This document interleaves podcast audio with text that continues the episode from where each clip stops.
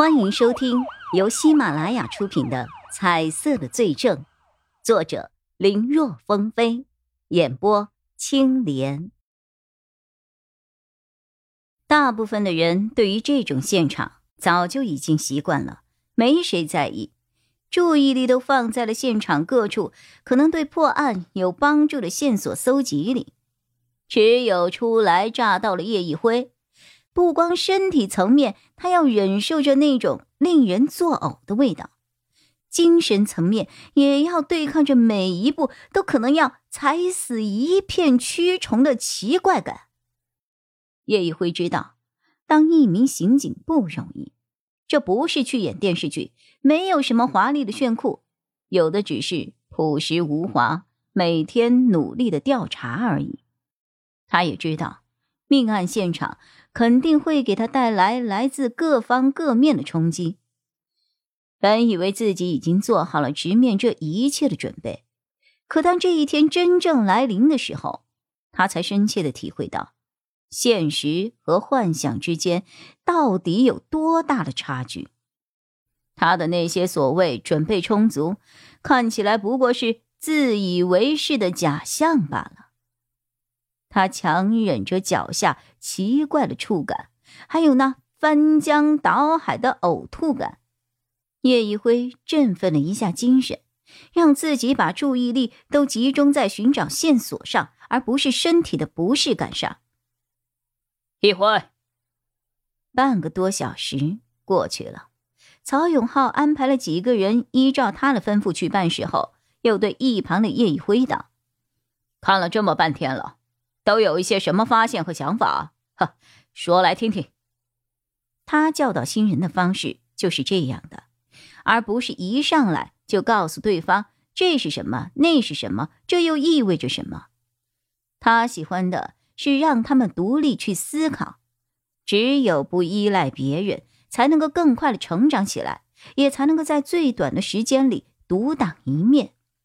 所以。每次警队来新人，他都是这样直接带到现场，把人扔到一边，让自己去看去想。等他们有了自己的想法了，自己才会指点一二。之前钟离眼来的时候，他就是这样。这才几年呢，虽然钟离眼还有很多地方稍显稚嫩，但已经是自己的一员得力干将了。看自己说完，叶一辉只是皱眉不语。曹永浩知道他有所顾忌，不用担心自己是不是说对了，或者是说错了，大胆的说。要是连自己的想法都不敢说的人，还当什么刑警啊？哈！叶一辉的确有些顾忌，他刚才虽然努力让自己将注意力转移在各个线索之上，但身处于这种环境之中，有些事情不是单纯的努力就能够改变的。有的时候还需要一点时间去适应才行，所以他一圈看下来，并没有发现什么特别的地方。他看到的那些，肯定曹永浩他们也看到了。不过，曹永浩那边鼓励他说下去，叶一辉也就不再迟疑。现场有一个很明显的脚印，是从被害人的尸体旁边开始的，手表。可能是凶手取走的，然后凶手又走到了保险柜那儿，因为在那儿鞋印显得十分的杂乱。我想，凶手在那儿研究过怎么打开保险箱，但是研究了半天没有弄开，只好离开了。可是又走到门口不甘心，所以又重新折回到了办公桌旁，拿走了桌上的一样东西。这一点可以从桌上的灰尘痕迹看出来。现场有一张照片，是以前被害人坐在办公桌前照的，可以看得出凶手拿走的应该是桌上的一块用来装饰的玉石。还有，被害人的手机也不见了，我想应该也是凶手拿走了。总体看起来，嗯，像是有人谋财害命，这一点和现场墙上留下的“欠债还钱”四个字也相吻合。还有吗？叶一辉摇了摇头，曹永浩却点了点头。第一次出现场，能看出这些，不错了。不过观察上还是不够仔细。你看这里。曹永浩指着从门口到被害人尸体旁有一个十分明显的脚印，下面还有着一片擦拭过的痕迹。这个擦痕，你难道没有注意到吗？呃，看是看到了，只是叶一辉挠了挠头，这片擦痕他觉得有些奇怪，但是他觉得好像没有那么重要，也就没有说，是觉得。不重要吧？曹永浩是看出了叶一辉的想法，他摇了摇头。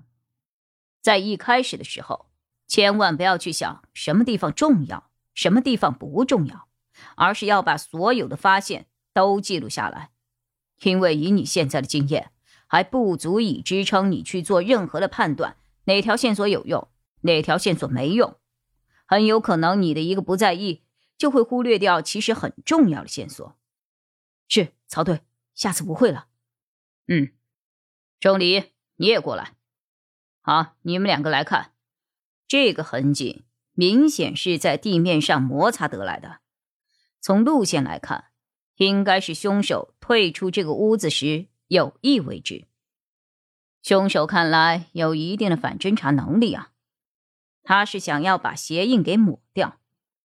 说到这儿，曹永浩看到叶一辉和钟离眼。都是眉头一皱，显然他们很不理解。你们俩是想说，那为什么凶手之前的那些脚印不抹，反而现在抹掉这一组脚印，是吗？因为这个摩擦痕迹的人和现场留下鞋印的人不是同一个人。在凶手行凶抹掉自己的鞋印离开之后，另外还有其他人来过这儿。这个人去保险柜拿东西，同样拿走了桌上的玉石摆件。或许他不是凶手。